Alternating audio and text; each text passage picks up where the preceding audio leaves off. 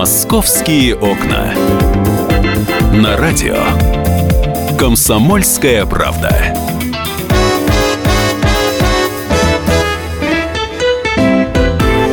Продолжаем нашу программу, программу «Московские окна». И у нас в студии появился Александр Рогоза. Он провел свое расследование и прямо сейчас Саша нам расскажет, как же устроен рынок контрафакта в столице от момента покупки э, какого-нибудь поддельного Армани Версачи до момента изготовления. Расследование комсомольской правды. Саша, привет. Да, привет. Скорее наоборот, от производства к, к покупке. Скажи мне, с чего все началось-то? На, началось, ну, собственно, довольно с банальной вещи. В очередной раз нам рассказали о том, что в Подмосковье э, закрыли, накрыли э, очередной цех э, вот подпольный. Чаще всего, надо сказать, в них э, работают вьетнамцы. Э, чуть реже это приезжие из Средней Азии. Ну, вот э, один из крупных, самых последних закрытых таких цехов, он находился в Егорьевске. Э, и, кстати, в Егорьевске это уже, ну, там с завидной регулярностью накрывают такие подпольные цеха. Я напомню, что 4 года назад была даже громкая история, трагедия, можно сказать, когда э, как раз в, в сентябре 2012 года, когда один из таких подпольных цехов э, тайных загорелся. Люди, которые там жили за железной дверью, их просто закрывали, чтобы никому не показывать, э, не смогли выбраться. Ну, вернее, не все. Они были за, э, за пластиковыми окнами, которые еще снаружи чем-то были прикрыты. А, так вот, выбраться смогли не все, 14 человек погибло. И вот, собственно, трагедия, этот громкий пожар стал для местных властей вот таким откровением. Ой, а у нас тут были оказывается, цеха подпольные. Причем они находились на территории бывшего такого гиганта а, та, тамошной швейной промышленности, вождь пролетариата называется эта Прекрасное фабрика. название. До сих пор так называется? Ну, по-моему, сейчас нет, потому что она, собственно, раздроблена на нескольких собственников, угу. и там, к сожалению, часть вот этих монументальных строений, где когда-то кипела жизнь, они просто уже физически разрушаются, кирпичи выпадают, но кое-где жизнь есть. И ты знаешь, вот я поехал в Егорь, Егорьевск. И как раз-таки специально зашел на то самое место памятное, по, по которому я ходил 4 года назад. В ней опять же находится швейный цех, угу. только на этот раз, слава богу, собственно, легальный. Там есть компания, находится компания, которая отшивает брюки мужские в основном для э, сети «Фамилия».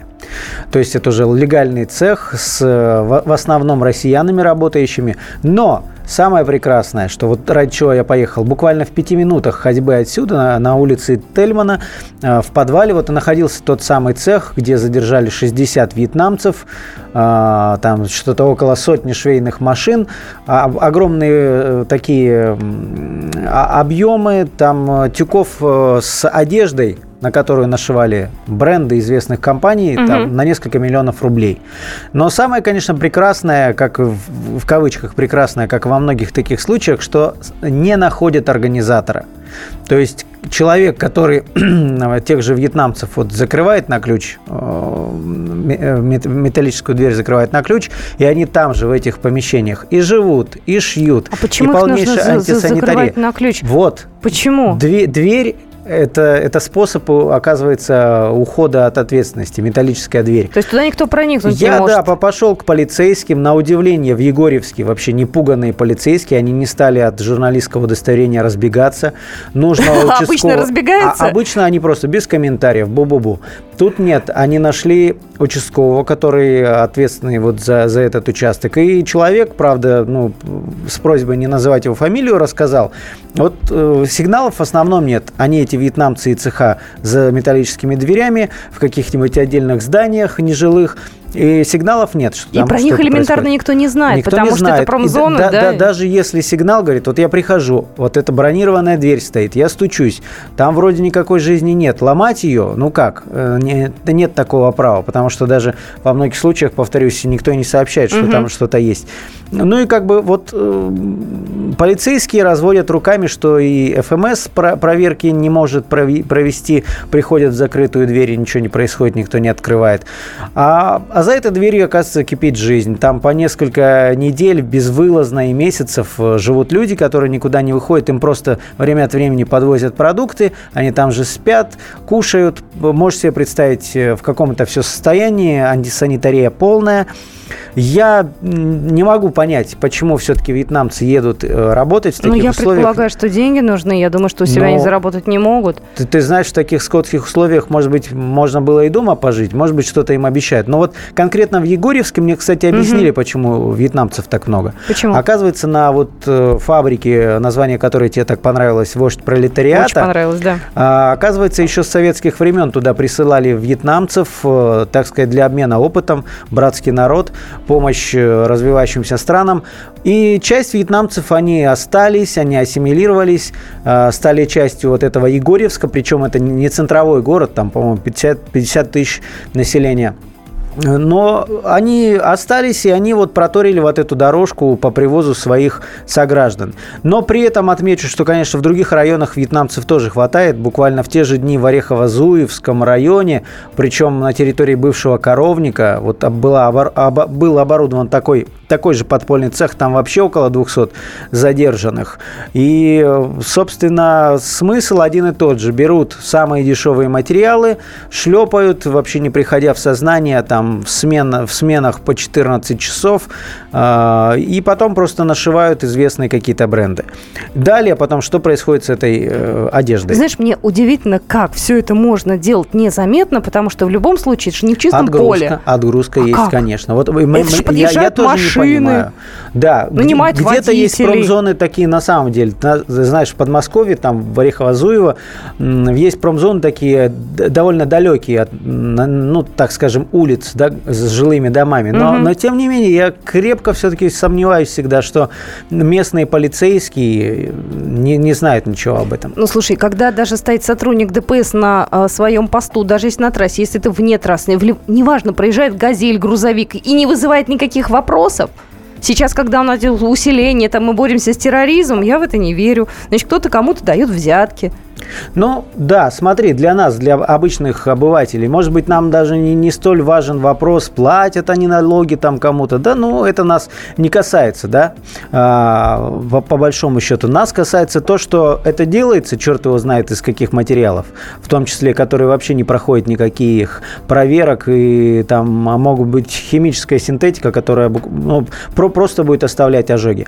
Но да, дальше происходит такая вообще совершенно потрясающая схема. Во-первых, основных, в основном это сводится либо на небольшие рынки подмосковные, либо на гиганты наши садовод и рынок Москва. Это Торговый всё- центр Москва, Да, да? торговый центр Москва влюблено. Э, уже оттуда, в основном на Москву, как говорят специалисты, после того, как прикрыли все-таки вот эту мелкую торговлю в метро, вот эти павильончики, где тоже непонятно чем торговали, э, на Москву гораздо меньше такой продукции уходит. В основном туда, в эти, на эти рынки Садовод и Москва приезжают оптовики из, э, со, со всей центральной России даже, с юга приезжают, знаю.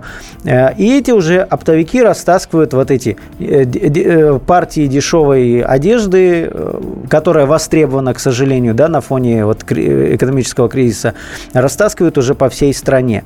Но самое потрясающее, вот я прогулялся по Москве, э, пытаясь купить спортивный костюм известной марки. А, Действительно, по, по цене в два раза меньше. Там, например, в фирменном магазине такой костюм стоил бы такой модели где-то тысяч пять, тут он три, да? Называется это все красивым словом контрафакт. Контрафакт, да. Но когда ты просишь э, предоставить называется бумажка сертификат соответствия, Мгм. а, которая должна быть у каждой продукции. Тебе дают черно-белую ксерокопию, на которой есть красивые печати, а, подписи ответственных лиц и указан а, центр сертификации, где якобы проверяли все это. Но самое потрясающее, этот сертификат можно купить вот буквально не, не- вот мы с тобой сейчас можем открыть компьютер, Давай. забить в поисковой системе, н- н- напиши купить сертификат соответствия. Вот я такую процедуру проделал, это занимает Ой, несколько. с- сертификат медицинской сестры на прыжок с парашютом. Не то так. Соответы. Да, соответствие. На товар, да? И сверху ты увидишь, даже есть э, те э, ссылки, которые рекла- рекламные, за которые, за продвижение которых платят деньги. Первую же на- нажимаю, звоню и говорю легенду, что у меня есть партия штанов, эм, не говорю какого производства, на них э, лейбл известной спортивной компании. Да вообще без проблем. Говорят, «Ва- вам какого указать э, производителя? Китайского, российского? Я говорю, ну китайского, потому что все-таки иностранные России не шьют, производители- Да, да. 6 тысяч рублей на любую партию, вот тебе эту бумажку. От тебя требуется просто выслать на почту, на почту э, как сказать, название юридической компании, реквизиты, и тебе присылают, вообще им пофиг на что, присылают бумажку, которая совершенно законна. Слушай, а эта бумажка наверняка передается э, в условиях особой секретности где-нибудь около станции метро. Давай Приезжает вот какой-нибудь паузы человек. я тебе расскажу. Давайте. 8 800 200 ровно 9702 – это номер нашего эфирного телефона. Э, хотелось бы услышать ваши звонки. Вы покупаете ли такой товар? Как вы вообще относитесь к такого рода, э, существованию такого рода цехов? Если вы живете в Подмосковье, то знаете, что у вас по соседству находится? Может быть, мы сейчас возьмем во время эфира, узнаем о каком-нибудь нелегальном цеху, где шьют что-то тоже не очень понятное. Московские окна.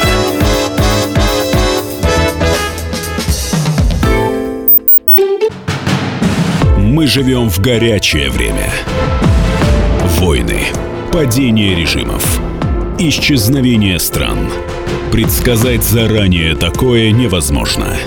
Но увидеть, как на наших глазах меняется мир, реально. Путевые заметки нашего спецкора Дарьи Асламовой – Программу «Горячие точки» слушайте по средам в 20.05 на радио «Комсомольская правда».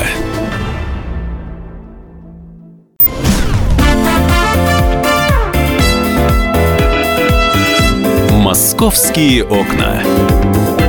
На радио «Комсомольская правда».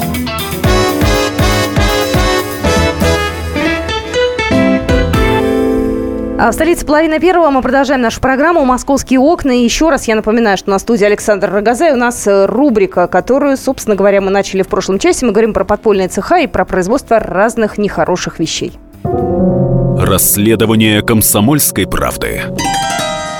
Расследование самое натуральное. Значит, мы поняли, для того, чтобы нам открыть э, свой бизнес, мне нужно найти э, какое-то количество вьетнамцев. Найти цех где-нибудь э, в Подмосковье, желательно Не цех, в просто по, по, помещение в помещение. Да, и, и кучу старых машинок. Запереть их там да. на месяц.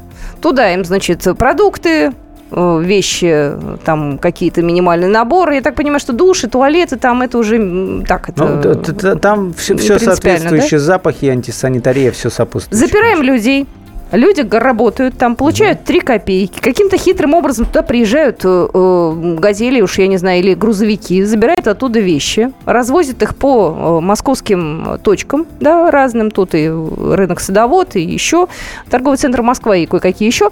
Э, привозим туда, покупаем э, сертификат соответствия, как я поняла, за 6 тысяч рублей. Вот теперь расскажи, как мы это дело получаем. Вот я, допустим... За, за 6 тысяч рублей, тысяч... да. Э, э, это встреча просто, да, человек передает тебе документы, и все нормально. Все вроде как легально легально. Но на самом деле самое потрясающее, что и на рынках есть э, специалисты, которые чмякают всякие бумажки гораздо дешевле. Ну, по крайней мере, года три назад это стоило 200 рублей. То есть, вот, например, сидит на рынке какой-то ушлый торговец, которому раз перепала партия вот такого вьетнамского добра. Угу. Он э, хочет сделать, чтобы эта партия была якобы проведи, произведена, ну, например, или в России, да, в каком-нибудь регионе таком с известными традициями, либо, ну, скажем, уже в Китае на фабрике, да. И за 200 рублей, вот три года назад делали такие документы. Сейчас, э, раньше это даже выглядело, знаешь, ты идешь по рядам, и там стоит некий мужик э, э, с такой сумочкой, в которой бумаги и любые бланки, и он просто кричит «сертификаты, сертификаты». Это на самом деле было. Может быть, не, не все обращали на это проходят мимо и так глаза опускают, а, а да? какие полицейские? На рынках своя охрана, то есть это государство в государстве, и полицейские туда, если и заходят, то только в случае каких-то ЧП, если их вызывают. А так контролируют полностью весь порядок на территории собственной службы безопасности. Угу. Ну и таким образом получается любая партия вообще непонятного происхождения, она э, легализуется и по бумагам совершенно э, официальной становится эта одежда. Э, как объяснял Дмитрий Лесняк, известный наш эксперт э, по части защиты прав потребителей, используется обычно такая схема. Э, вот компания, которая предоставляет такие услуги по легализации товаров, она просто завозит вполне легально один экземпляр, ну, скажем, из Китая, где большинство, ну, фабрики большинства брендов высоких, да, из Китая оригинальную одну вещь, угу. получает в официальном центре сертификации на одну вещь вот э, этот сертификат. Серти- сертификат, да, и дальше потом множит эти сертификаты на конкретные вещи конкретных производителей в промышленных масштабах. Все очень просто. И, к сожалению, по нынешней э, существующей в России системе э, сертификации получается, что вот эта липовая бумажка э, по сути, до тех пор, пока она не опровергнута в ходе расследования, она является презумпцией того, что это официальный товар. А, понимаешь, каждую бумажку проверять, ну, просто у нас не хватит полицейских. И, видимо, они не справляются с вот этой задачей. Поэтому возникает вот эта реакция, когда они пытаются, что называется, выжечь вот там, где это все производится. То есть накрыть как можно больше точек производства, чтобы не бегать, проверяя каждую там, э, каждые штаны, каждую куртку. Не проще ли сам цех сразу прикрыть и все?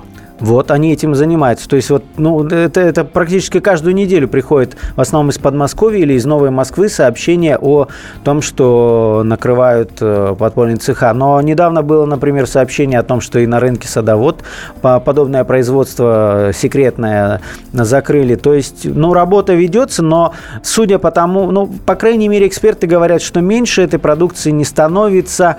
Э, в первую очередь, к сожалению, наверное, потому что многим из нас, в принципе, все равно, из чего это сделано, да, но не, нет таких больших вопросов, потому что в последние пару лет из-за экономического кризиса э, платежеспособность населения, понятно, упала, особенно в провинции, и там готовы покупать вот эти подделки. В принципе, им даже пофиг какие-то э, как, какие-то там штаны, там Nike, Armani или Adidas. Штаны и штаны, да. А, на бренды, может быть, многие уже не обращают внимания. Главная цена, а она у такой продукции низкая. Слушай, я посмотрела фотографии, конечно, люди живут в ужасных условиях, просто ужасных. То есть там в лучшем случае кровати двухъярусные, э, с какими-то шторками, там, с матрасиками, а в худшем случае это просто такие лавки, знаешь, на которых люди спят, накрываются, вот, и там находятся. Это ужасно, конечно. Я смотрю, когда их, э, в общем-то, э, находят, вскрывают двери, то их, э, я так понимаю, в общем-то, депортируют очень многих, потому что они находятся Но большинство, нелегально. конечно, нелегально. У них просрочены все допустимые там временные отрезки, когда они могут находиться на России. Въехали один раз, и все, там годами где-то прячутся, скрываются. Но самое плохое, конечно, я уже говорил в самом начале, что очень сложно найти настоящих организаторов. Обычно даже вот когда, когда я тебе рассказываю, что подвозят еду, да, и вывозят э, произведенную продукцию, информацию. А, этим занимаются люди прокладки. Это, по сути, такие же гастарбайтеры или вьетнамцы, владеющие да, с ними одним языком, которых просто чуть выше поставили на ступень, платят им чуть, чуть больше, но они э, выполняют такие функции представительские, что называется. Да? А хозяина настоящего большинство может и не видеть. А, и, кстати, очень часто вот в, в, либо э, в числе организаторов, либо вот таки, в числе таких прокладок выступают в том числе уроженцы Северного Кавказа. Это тоже довольно распространенное явление. Ну и и но, но обычно все-таки проще ставить а, одна, ну, вернее сказать, соплеменников для того, чтобы они говорили с ними на одном языке, потому что русским там, там даже можно посмотреть на сайте kp.ru несколько допросов вот э, людей, которых за, за, застукали в таком подпольном цеху, там по-русски просто никто не говорит.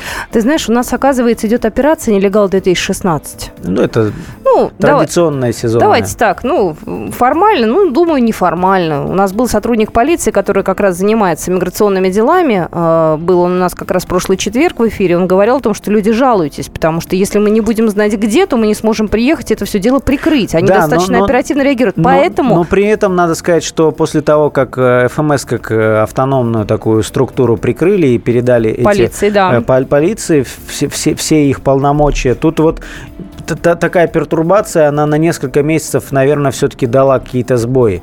Но я надеюсь, что полиция, когда втянется в этот процесс, и их отдельный уже отдел, который занимается мигрантами и миграционной политикой, заработает в полную мощь, ну, хоть какие-то результаты будем видеть. Слушай, ну как, конечно, их прикрывают. Вот я сейчас глянула новость, ну, ну, в новостях, э, какая информация. Просто вот только сегодня с утра в половине девятого пришло сообщение. Это не Москва, это не Подмосковье, это соседняя к нам Калужская область.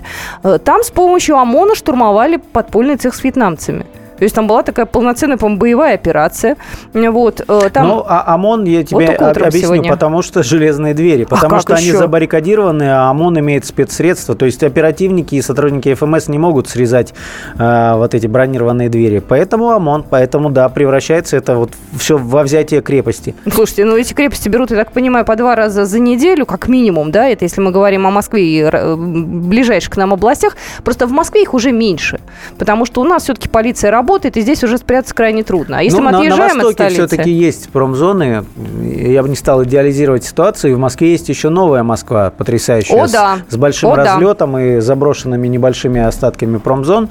И там тоже есть где спрятаться. Но, конечно, в основном это Подмосковье. Знаешь, я почему-то себе представила картину. Проезжает человек по Московскому центральному кольцу, да, а вот это наш славный город Москва. Там же сейчас экскурсии хотят проводить. И проезжает мимо какой-нибудь промзоны, и там, значит, штурм какой-нибудь непонятный, вот такой же подпольного цеха с ОМОНовцами, со всеми делами. То есть мы, человек все краски московской ну, жизни. Ты знаешь, можно параллельно сделать вот такой положительный, скажем, красивый тур, а можно, знаешь, как в Чикаго возят туристов по местам боевой славы чикагских гангстеров, и тут тоже можно. А вот посмотрите направо, здесь два года назад э, штурмовали подпольный цех, э, забрали там 500 э, вьетнамцев, что-то вроде того. Мне кажется, любителей тоже найдется. Ну, я смотрю, их там, как правило, человек по 30, по 40 максимум в одном цеху, то есть там по много не держат больше, видимо, тяжело. И физически... Нет, некоторые цеха, вот в Орехово-Зуево буквально на, на той неделе, да, или на позапрошлой, задержали, ну, там больше 200 было вьетнамцев. 200 человек? 200 человек. Это не самые э, потрясающие примеры. 3-4 года назад в том же Подмосковье э, вообще взяли какую-то, не знаю, фабрику «Гигант», там 500 или 600 вьетнамцев было. Э, это, это просто, можешь себе представить, сколько эти люди при вообще ненормированном рабочем дне и с качеством количеством тяп-ляп могут э, произвести одежды. Ты знаешь, меня что больше пугает? Вот смотри, не дай бог, не дай бог, мы уже один раз говорили про пожар, да, это было вот на Амурской улице буквально месяц назад. Представляешь, если не дай бог там будет пожар или что-то еще? Люди оттуда просто не выйдут, потому что там железная дверь их закрывает изнутри, я так понимаю. Ну, я тебе говорил, в Егорьевске 4 года назад так и погибли 14 человек. Семеро мужчин, семеро женщин. Просто не, не смогли, не успели выбраться. И э, огонь до них не дошел, пожарные приехали, все потушили, но просто угорели люди. Все очень быстро.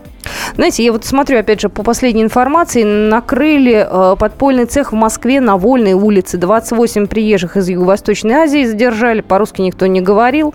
Э, и, знаете, как обычно, возбуждено уголовное дело, идет розыск хозяина предприятия. Да? Слушай, а вот на твоей практике было хоть раз в жизни нашли ее хозяина или у человека причастного? Он хоть один раз там, не знаю, за По-моему, ну, нет, такие случаи бывают, но да, довольно нечасто, так скажем. А, помнишь, в Гальяново, когда ради вьетнамцев разбивали палаточный городок. Помню. Помнишь, вот эта громкая э, история. Вот тогда как раз-таки нашли хозяев, и это были уроженцы Северного Кавказа. Сообщение пришло. Здравствуйте. Знаю точно, что участковый владеет информацией о муравьиных квартирах и проживании мигрантов. Они им платят в среднем 2000 рублей э, в месяц человека. Андрей из Москвы. С человека? Угу. Участковому? Угу. Веришь? Ну, ну я, я, я бы не удивился, если бы это правда было. Но ты веришь в это, да? Ну, я, я это допускаю.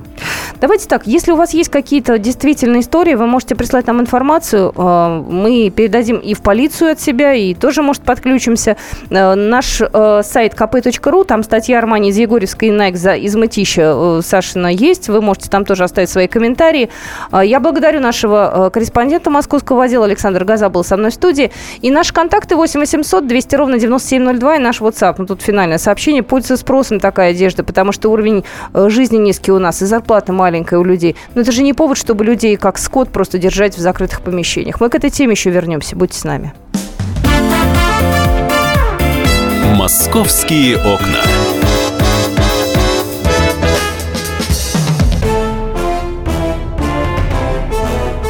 Товарищи солдаты и офицеры российской армии. Полковник Баронец разрешает обратиться. Звоните и задавайте накопившиеся вопросы. Угроза НАТО, жилье для военнослужащих и перевооружение России. Обо всем этом Виктор Баронец знает лучше других. Программу «Военный ревю» слушайте по будням с 5 вечера по московскому времени.